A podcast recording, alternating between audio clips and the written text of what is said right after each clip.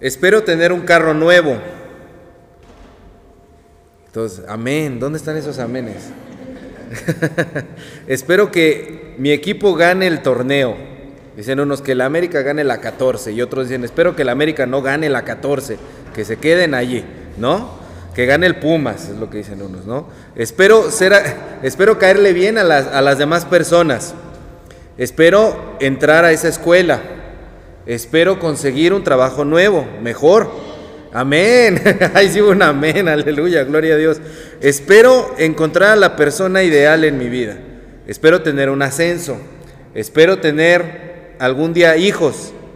Y ahí los jóvenes, ¿dónde están los amenes? todos, dije, todos le huyeron, ¿eh? todos le huimos a eso. Espero poder cambiar esos hábitos. Espero que no me juzguen porque no he trapeado la casa. Está toda sucia. Está sucia. Espero que lo que estoy haciendo valga la pena. Espero, espero y espero. Todo, todo mundo espera algo, ¿cierto? La esperanza forma parte de nuestra esencia como seres humanos. Eh, la vida está trazada por las esperanzas que tenemos.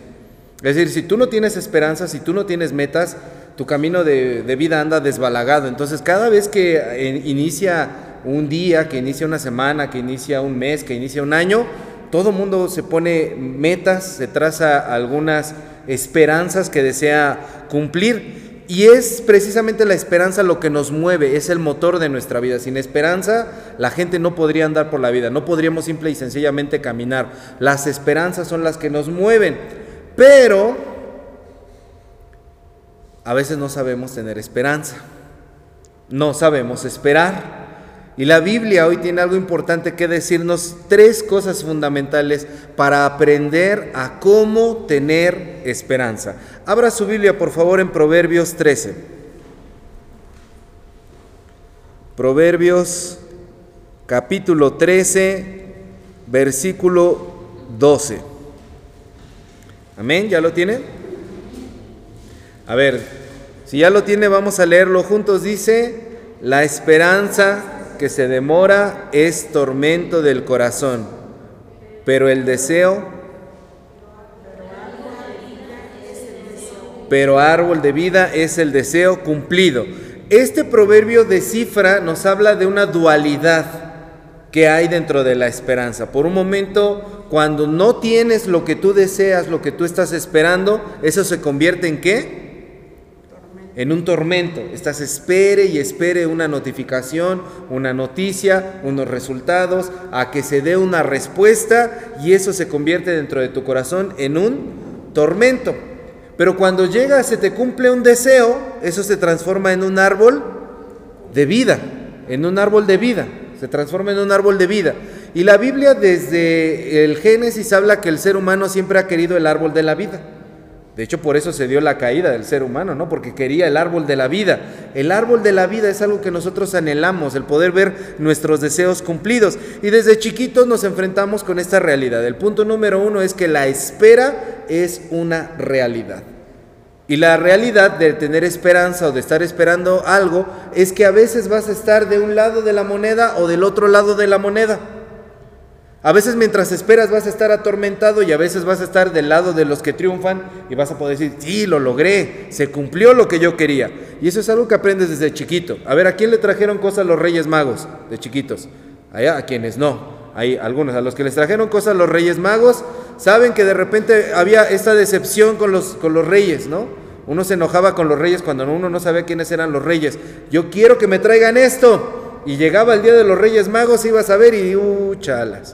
Nada más les alcanzó para un carro pirata a los Reyes Magos, no es posible. ¿Cómo es posible eso? Venía entonces la crisis desde niños de aprender algo, ¿no? Cuando esperabas a, a papá o mamá, yo quiero que vengan a mi festival a ver cómo bailo el ratón vaquero. Y nomás no aparecía ni la mamá ni del papá, ¿no? Nadie se asomaba. Desde niños vamos enfrentando esto en nuestro corazón. Y a veces quisiéramos que cuando hablamos de la palabra esperanza solamente estamos hablando de cuestiones positivas, pero la Biblia no dice eso respecto a la esperanza. La Biblia nos, nos, empieza a enseñar a ser maduros. La esperanza tiene dos lados de la moneda. A veces es un tormento y a veces es un árbol que trae vida. El problema es cómo encontrar un equilibrio en esas dos cosas. Y el poder encontrar el equilibrio está en poder confiar en la soberanía de Dios. ¿Qué es la soberanía de Dios? Que Dios tiene las cosas bajo control. Dios tiene las cosas bajo control. Y eso es muy difícil a veces de asimilar. Nos encanta la gracia de Dios. Nos encanta la justicia de Dios, sobre todo cuando nos hacen justicia a nosotros. Órale, a la vecina ya le tocó su merecido por andar de chismosa. Qué bueno, bendito sea Dios.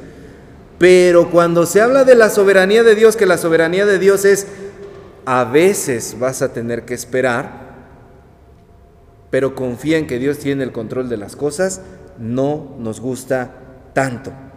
Y este, la esperanza no solamente es un deseo de que algo se vaya a cumplir, la esperanza es un proceso, un proceso en el cual Dios refina nuestros sentimientos, un proceso en el cual Dios purifica nuestro corazón, un proceso en el cual Dios purifica nuestra manera de ser. Y a casi ninguno de nosotros nos gustan los procesos, porque los procesos son lentos y los procesos a veces son dolorosos. Pero hay que entender que la espera es una realidad y que tiene los dos lados. Ese es el punto número uno. Punto número dos. Las promesas de Dios se cumplen mediante la paciencia. Las promesas de Dios se cumplen mediante la paciencia. Por favor, abran la Biblia en Isaías 9, versículo 6. Este es un versículo preciosísimo, es de los más hermosos de toda la Biblia. Yo creo que de esta temporada de Adviento es, si no el más precioso, de los más preciosos que existen en toda la escritura en esta temporada de Adviento, que es precisamente de espera. Isaías capítulo 9, versículo 6. ¿Ya lo tienen?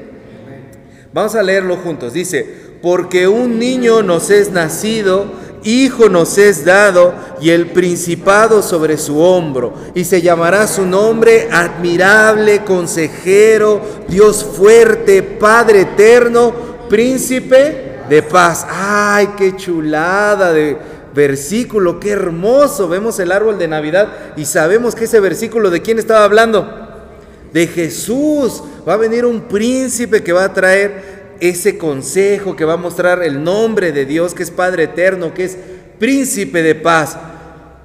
Pero, desde que Isaías lo dijo hasta que se cumplió, pasaron 700 años. 700 años. Y ahí la cara de los hermanos de, híjole, no le juegue, pastor, entonces ¿cuánto tiempo voy a estar esperando? ¿Cómo va a ser eso? Y si le agregamos que este es el cumplimiento de la promesa que un día Dios le dijo a Abraham, en tu simiente van a ser benditas todas las naciones de la tierra, tendríamos que agregarle dos mil años más. Dos mil setecientos años para que esto pudiera llevarse a cabalidad, que se pudiera cumplir. Hay señales que Dios da en las cuales no nos da el tiempo específico de cuándo va a suceder. Algunas suceden de una manera un poquito más rápida. Lucas 2.12, por favor. Lucas 2.12.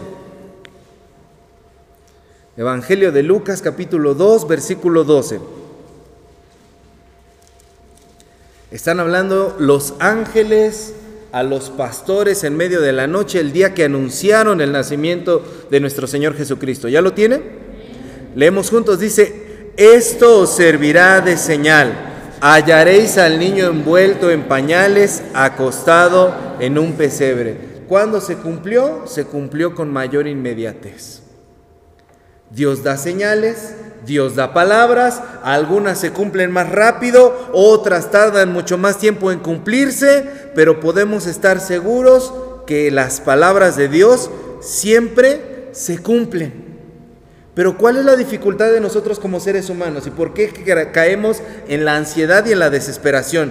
Porque nos ocurre algo que es increíble, pero es muy sencillo. Confundimos un aún no con un nunca. Y quizá lo que tú estás esperando en tu vida, la noticia que tú quieres escuchar, la respuesta que tú necesitas, Dios está diciendo, aún no. Pero eso no significa que Dios esté diciendo, nunca. Porque nuestro Señor no es un Dios de los nunca. Nuestro Dios es un Dios de los para siempre. Nuestro Dios es un Dios de los eternamente. Nuestro Dios es un Dios de los amén. Sí. ¿Han leído que la Biblia dice que Jesucristo es el amén de Dios? La palabra amén significa es verdad. Es verdadero y es en serio. ¿Han leído cuando en los evangelios Jesucristo dice, de cierto, de cierto les digo? Bueno, eso en realidad en el idioma original dice, amén, amén les digo. Dirían en mi, barrio, la neta, la neta. La neta, la neta, te digo que esto va a suceder. ¿Cuándo? No te lo puedo decir. Pero tienes que entender que yo te estoy diciendo que va a suceder. Quizá aún no, pero lo quiero hacer en tu vida. Porque la voluntad expresa de Dios es que Él quiere que todo mundo venga al arrepentimiento. Él no quiere la destrucción de nadie, Él no quiere la maldición de nadie, Él no quiere la enfermedad de nadie, Él no quiere las crisis de nadie. Entonces nosotros tenemos que quitar de nuestro vocabulario muy erradamente como cuando cristianos decimos, esto mal que estoy pasando, quizá es la voluntad de Dios. No. ¿En qué Dios cree usted? Dios quiere el bien de la humanidad. Dios no quiere el mal de nosotros. Pero a veces las respuestas tardan en llegar para generar en nosotros paciencia. Las promesas de Dios se cumplen a través de la paciencia. Y cada vez que usted se esté enfrentando a una dificultad que todavía no llega a la respuesta, recuérdelo, no es un no de Dios, no es un nunca, es un aún no. Póngase en el lugar de Dios, usted como papá, usted que ha tenido hijos, que de repente los niños, las niñas, los adolescentes, los jóvenes, ya papá, todavía no. Ya papá, todavía no. ¿Y qué tal ahora? Que no. Espérate, todavía no. Ay, mi papá es bien malo. No, no es que usted sea malo. No es que usted sea mala. Usted tiene una visión diferente. Usted puede ver el rompecabezas completo. Usted sabe por qué le está diciendo a sus hijos que todavía no. Los niños los hijos no alcanzamos a veces a ver ese rompecabezas completo y eso es lo que nos pasa con Dios. Cuando estamos, dice y dice a Dios, ya papá, todavía no. Pero Dios sabe por qué lo está diciendo. Él tiene la visión completa, entonces tenemos que aprender a esperar en nuestro Señor. Punto número 3. La esperanza siempre mira hacia el futuro. Abra su Biblia por favor en Primera de Pedro capítulo 1 versículo 13. Primera de Pedro 1:13.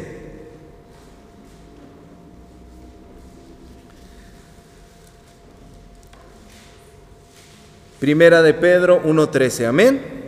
Leemos juntos, dice, por tanto, ceñid los lomos de vuestro entendimiento, sed sobrios y esperad por completo en la gracia que se os traerá cuando Jesucristo sea manifestado.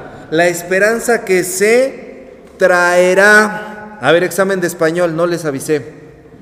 Examen de español. Traerá, ¿en qué tiempo está hablando? En futuro.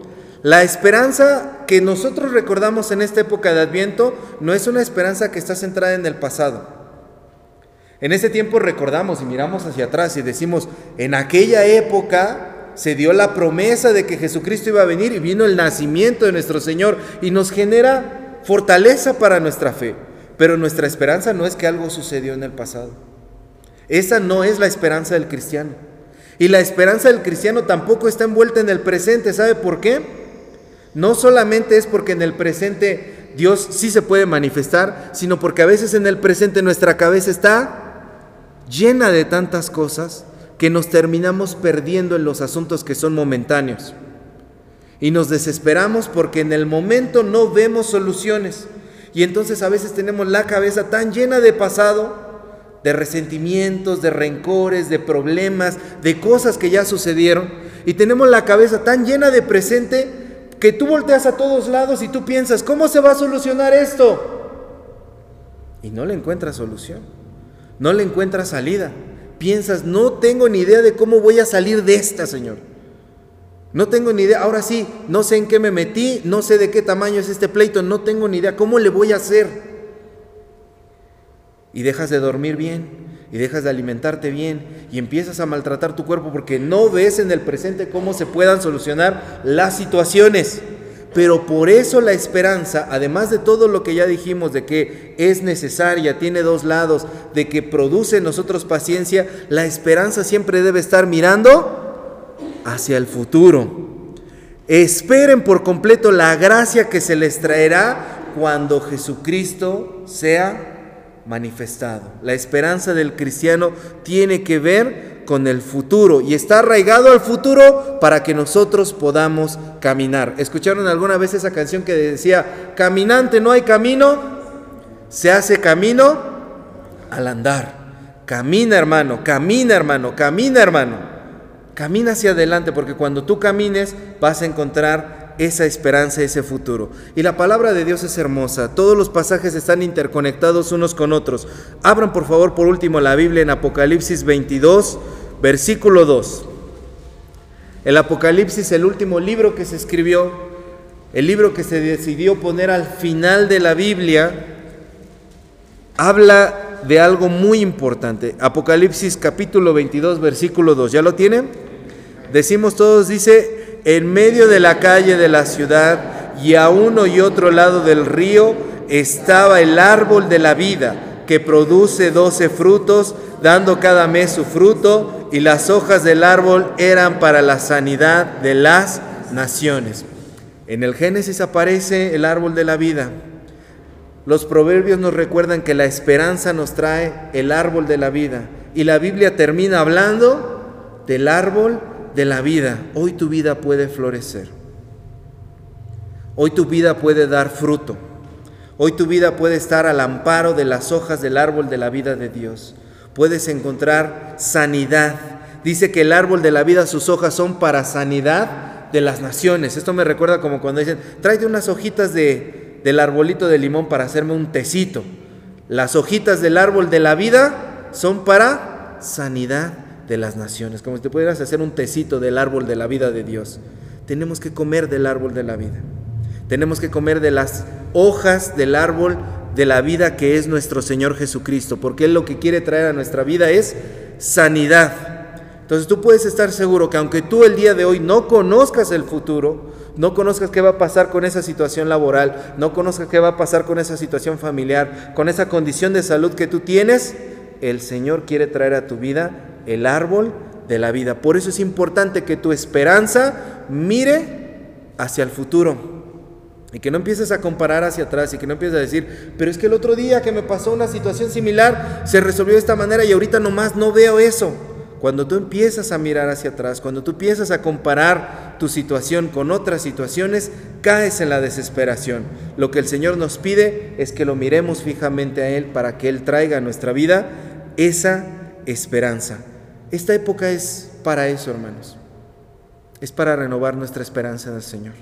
Es para que cuando nosotros miremos el relato del pesebre, cuando nosotros miremos cada una de las velas de la corona de Adviento que se enciende, hoy en esta temporada en la que la calle se llena de lucecitas, de series navideñas y que la gente a veces adorna nada más para por tradición, cuando tú lo mires, recuerdes que el Señor te está dando una esperanza no para ayer y no solo para hoy, sino para el día de mañana.